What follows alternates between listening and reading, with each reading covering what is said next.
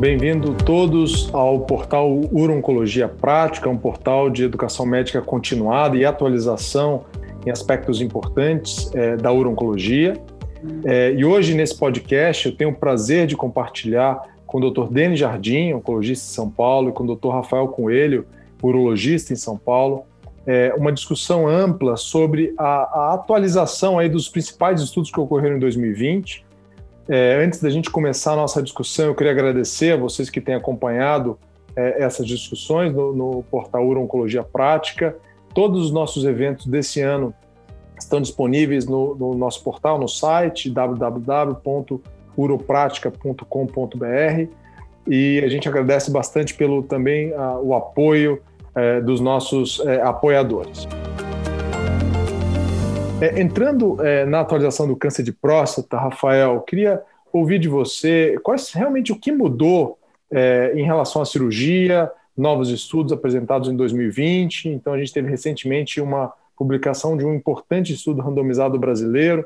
Podia comentar com a gente uma atualização global dos estudos de próstata, especialmente focando na parte de câncer de próstata localizado?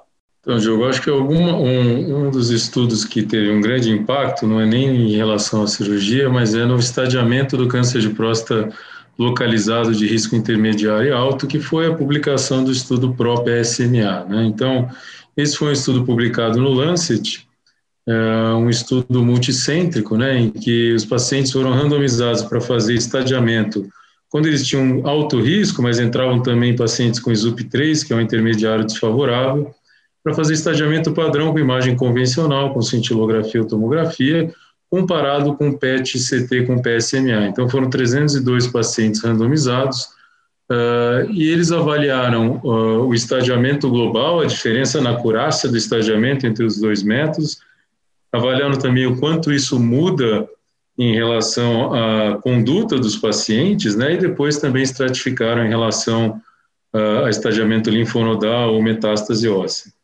O que o estudo demonstrou? Então, ele demonstrou que a acurácia para estadiamento primário do doente com risco intermediário desfavorável alto risco favoreceu o PET com PSMA com um aumento absoluto de 27% na acurácia no estadiamento primário, comparando o PSMA com o estadiamento padrão.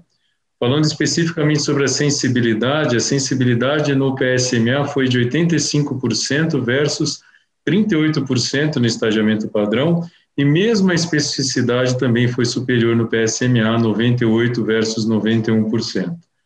Então, eu acho que isso é um estudo que acaba com aquela dúvida se o PSMA é um método superior no estagiamento do câncer de próstata eh, de, de risco intermediário ou desfavorável ao alto risco. A gente claramente sabe que o PSMA é um método superior. Resta comprovar uh, que esse melhor estadiamento vai se traduzir num melhor resultado em termos de desfechos hard outcomes para os pacientes.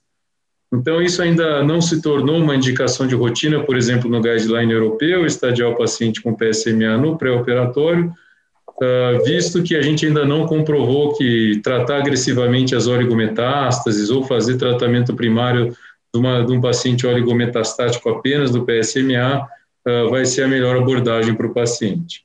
Então, permanece a dúvida de se a gente vai melhorar o resultado, mas que é o um melhor método de estagiamento, eu acho que o próprio PSMA acabou com essa dúvida.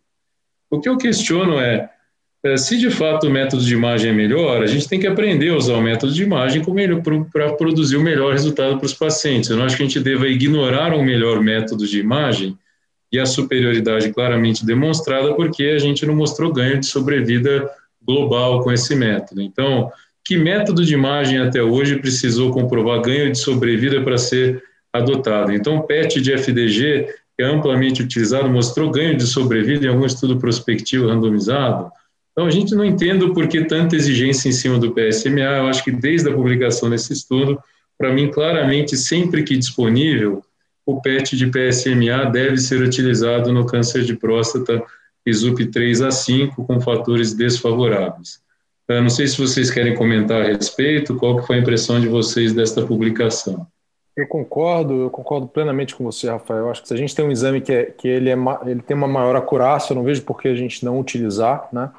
é, e eu acredito que é um exame que assim, já está muito bem consolidado na restritiva bioquímica e, e também, na minha opinião, para o estadiamento da doença de alto risco primária. E recentemente, né, lembrando, o FDA aprovou o uso do PET-PSMA é, nos Estados Unidos, então eu imagino que a gente vai começar a ver um debate cada vez maior agora que o método está sendo amplamente utilizado no mundo todo. Quer comentar, Denise? Eu, eu concordo, acho que na prática, enfim, esse ano consolidou ali a acurácia do PET-PSMA, até no cenário de recidiva bioquímica, a gente começa a ver os estudos que mostram alguma implicação em desfecho, né? Esse ano na Astro teve o estudo Empire que mostrou que os pacientes estadiados com PET-PSMA tiveram melhor controle bioquímico. Ah, e a questão, acho que você comenta muito bem, né? acho que não tem muita dúvida da acurácia, é justamente aquela pergunta que a gente sempre tem que fazer na prática, o que o resultado do exame pode mudar ali na minha conduta. Então, a gente tem que imaginar os possíveis cenários e ver se aquilo vai fazer diferença para o doente. Isso fizer diferença, eu acho que é um exame que, sem dúvida, é importante. Claro que a gente vai ter sempre ali a barreira de acesso, e para questões ali que cada vez mais que é discutido, uh, custo, valor, etc., talvez para questões de cobertura futura, esses estudos de desfecho, de alguma maneira, eles vão ser importantes. Né? Mas é que eu acho que, do ponto de vista individual, cada vez mais a gente vai utilizar o exame, isso não tem muita dúvida. Muito bem, Rafael. E ainda no, no câncer de próstata localizado, você quer comentar é, do estudo randomizado de linfadenectomia? Acho que é um estudo importante. Então, o outro estudo realmente que eu queria comentar é esse estudo da linfadenectomia que nós participamos, é um estudo de, de nossa iniciativa no ICESP, um estudo que começou em 2012, então são oito anos de um trabalho árduo da instituição para conseguir viabilizar esse estudo com poucos recursos, mas estudo muito bem feito, acho que o melhor estudo prospectivo randomizado avaliando o impacto de linfadenectomia em câncer de próstata de risco intermediário e alto risco. Então, é, um estudo que foi aceito agora, foi publicado online já no European Urology, a revista de maior impacto em urologia na nossa área. Então, esse é um estudo que randomizou pacientes de risco intermediário e alto risco para linfadenectomia obturatória versus linfadenectomia estendida, né? Então, é um estudo que incluiu 300 pacientes. Uh, esses pacientes foram operados no Instituto do Câncer do Estado de São Paulo. E a linfadenectomia estendida incluiu as cadeias obturatória, ilíaca interna, externa, ilíaca comum e pré-sacral. Então, foi uma linfadenectomia bem estendida. Uh, e o desfecho principal do estudo era sobrevida livre de recorrência bioquímica. O que o estudo demonstrou é que claramente o estadiamento é melhor com linfadenectomia estendida, a gente, a gente acaba identificando quatro vezes mais gânglios positivos quando a linfadenectomia estendida versus obturatória, um achado que já era é, visto na literatura e foi consagrado com esse estudo randomizado. Em termos de complicações, houve um ligeiro aumento de complicações no pós-operatório no grupo da linfadenectomia estendida, uh, mas a, ma a, maioria das vezes as custas de complicações menores. E quando a gente observa as curvas de Kaplan-Meier de sobrevida livre de recorrência, não houve diferença entre os grupos. Então, globalmente, é um estudo negativo para o seu endpoint primário, que é sobrevida livre de recorrência bioquímica, mas é um estudo que claramente demonstra o papel superior no estadiamento, que pode nos ajudar a selecionar pacientes para tratamentos adjuvantes de uma maneira mais adequada. Então, esse seria a mensagem do estudo. Foi feita uma análise de subgrupo que mostrou um potencial benefício. Aí nós testamos diferentes uh, calculadores de risco, nomograma de brigante, diferentes nomogramas para ver se a gente conseguia predizer um grupo que se beneficia da linfadenectomia e nessa análise de subgrupos, ZUP 3 a 5, houve um ganho de sobrevida livre de recorrência bioquímica. Óbvio que é uma análise de subgrupo num estudo pequeno, que é geradora de hipótese, não é uma, não é uma conclusão definitiva do estudo, mas nos deixa uh, com a sensação de que talvez um subgrupo específico de pacientes se beneficie dessa, dessa linfadenectomia, talvez os com um risco maior de gânglio positivo. E, e como eu falei, é um estudo que foi, vai ser informação que vai ser amplamente citada, não tem nenhum outro estudo com o mesmo nível de evidência avaliando o impacto da, dessa, dessa alteração na cirurgia de prostatectomia radical em termos de resultados oncológicos. Não sei se vocês querem comentar também. Eu ia perguntar até, Rafael, acho que nesse campo ali prático, Uh, você acha que esse estudo corrobora que a linfadenectomia deve ser um padrão no paciente de alto risco? E ali, até para quem é não urologista, o que, quais seriam hoje, baseado nesse estudo, onde ele encontrou linfonodos positivos, as cadeias que devem ser abordadas? Né? Então, isso é interessante. O estudo foi publicado e eu já ouvi as mais diferentes interpretações. As pessoas, algumas vêm me falar, poxa, agora o estudo mostrou que não precisa mais fazer linfadenectomia.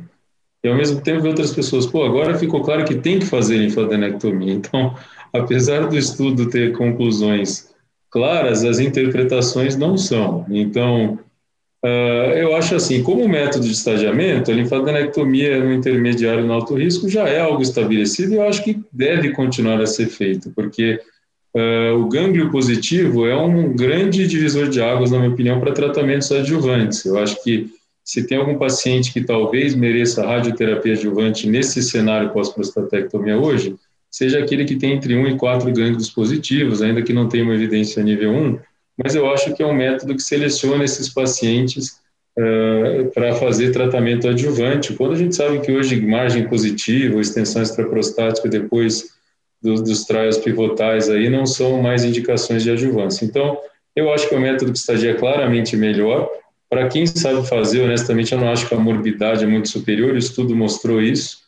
Então, eu acho que o estudo corrobora a indicação de linfadenectomia, ainda mais no SUP 3 a 5, ainda que não seja uma conclusão definitiva. Então, a minha interpretação do estudo é que deve continuar a ser feita. O, os estudos de PSMA no pré-operatório claramente mostram uma baixíssima sensibilidade para gânglio, fora o próprio PSMA, todos os outros estudos, e foi publicado na ASCO-GU a série da UCSF e da UCLA, mostrando uma sensibilidade de 40% só para gânglio com PET pré-operatório, então o método padrão de estadiamento é linfadenectomia estendida, baixa morbidade na mão de, de cirurgiões experientes, eu não vejo por que não fazer. Uh, a cadeia pré-sacral tem 4% de gânglio positivo, então se a gente vai pesar risco-benefício nesse trabalho, eu acho que é um percentual baixo de gânglio positivo para aumentar uma cadeia mais de dissecção. Se uma cadeia pode ser excluída, é a pré-sacral, na minha opinião, baseado no estudo que, no, que nós publicamos. Muito interessante, muito interessante. Bom, agora passando para as outras atualizações do câncer de próstata, queria ouvir um pouco do Rafael e do Denis. É, na doença sensível à castração metastática, a gente não teve grandes avanços esse ano, né? basicamente uma consolidação da intensificação de tratamento. Eu queria agora entrar na atualização da doença resistente à castração. Então, na doença resistente à castração não metastática, estudos mostrando ganho de sobrevida, finalmente, com, com as drogas é, potentes inibidores do receptor de andrógeno. É, na doença metastática, é, a aprovação pelo FDA é, de inibidores de PARP para pacientes com alteração de gene de reparo e estudos apresentados também esse ano na ASCO é, com terapias novas é, na, na, doença resistente à castração. Queria ouvir um pouco, Denis, se você pudesse é, dar um pouco da sua perspectiva em relação a esses avanços aí na doença resistente à castração, tanto não metastática quanto metastática, e depois a opinião do Rafael, como, do ponto de vista urológico, ele enxerga a, toda, toda essa evolução a, de tratamento sistêmico. Perfeito, Diogo. Então, assim, eu sempre pergunto o que, que o ano trouxe de novo ali no que a gente faz no dia a dia na prática. Então, tivemos ali a questão dos dados de sobrevida global na doença M0 resistente à castração de alto risco, eu acho que eram drogas ali. A gente tem a apalutamida, daralutamida e a enzalutamida, que são drogas que já eram aprovadas, então isso não veio desse ano, mas baseado no desfecho atrasar sobrevida livre de metástase. Então, assim, é, era um desfecho surrogate, o desfecho primário, a gente já tinha aprovação regulatória, mas sem dúvida ali ter o dado de sobrevida global, acho que reforçou que a gente deve identificar esses pacientes e também ele reforça algo interessante, que é o conceito de que em câncer de próstata, em algumas situações, a gente pode usar marcadores surrogates. Então, acho que isso é muito interessante para o futuro, porque cada vez que a gente traz remédios para cenários mais precoces, demora-se muito tempo para ter desfecho de sobrevida global. Então, é eu achei muito interessante essa validação, e isso aconteceu para as três drogas, né? Que é possível usar um marcador intermediário bem definido e isso representar ganho para o paciente eu acho que consolida a indicação dessas, dessas drogas. Outra coisa que esse ano mudou um pouco a minha visão, eu acho que o estudo que foi apresentado na ASCO, o Hero Trial, com um inibidor, o antagonista de GNRH, o, no caso ali o Relugolix, ele mostrou, né, comparado com o agonista, foi o que a gente já sabia, né, uma castração mais rápida, um desfecho intermediário de PSA um pouco mais rápido, mas ele demonstrou comparativamente realmente uma maior segurança com o antagonista.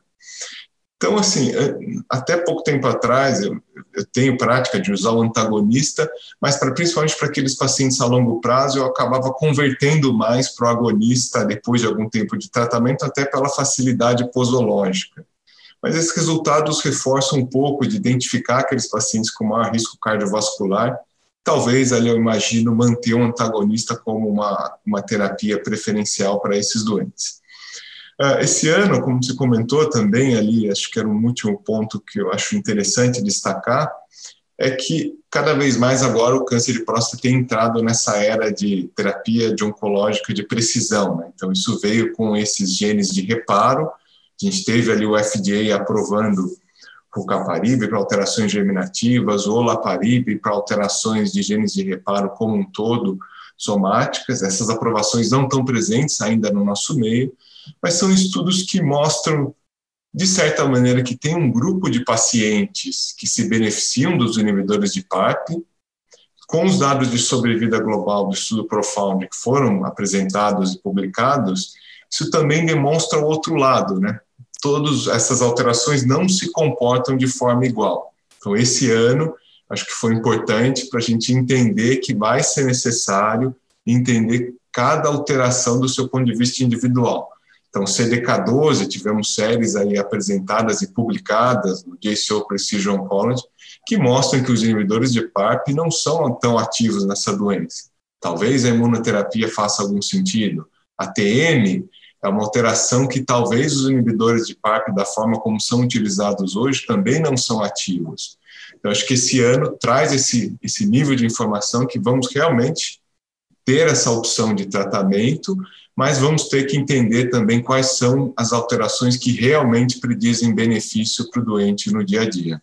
Eu acho que o Denis já comentou muito bem essas modificações. Eu acho que realmente esse, essa mudança em direção à medicina de precisão, o estudo Profound, acho que foi um, divisor de águas aí no tratamento do câncer de próstata metastático resistente à castração e nos leva, como urologistas, né, a pensar em que momento, óbvio que agora a gente está falando do cenário metastático resistente à castração, mas em que momento da história natural da doença a gente vai começar a testar esses pacientes, né? Em que momento a gente vai tentar oferecer essa medicina de precisão e até achar marcadores para ver qual é a melhor opção terapêutica para esses pacientes. Então, eu acho que nisso a, a, a, o urologista participar e entender realmente de, de, dessas novas terapêuticas, ainda que a gente não trate tanto o cenário resistente à castração, é fundamental, porque talvez a gente comece a testar esses doentes na fase mais precoce, um doente de alto risco, enfim. Até queria saber de vocês qual seria a recomendação atual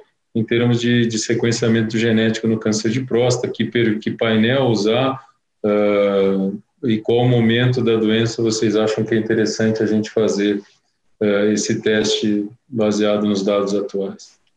Legal, eu vou até queria ouvir a opinião do Diogo e também queria ouvir o que, que ele achou desse ano ali, o que, que chamou a atenção dele para a prática.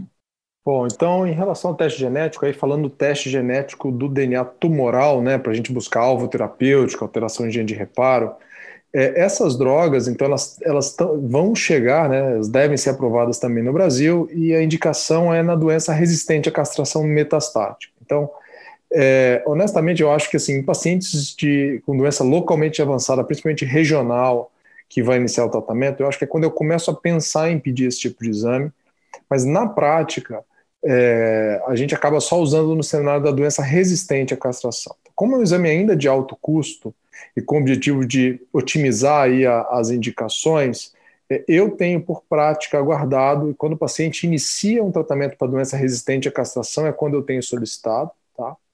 Agora, eu acho que no futuro muito próximo, essas drogas estão sendo testadas em estudos de fase 3 no cenário sensível à castração.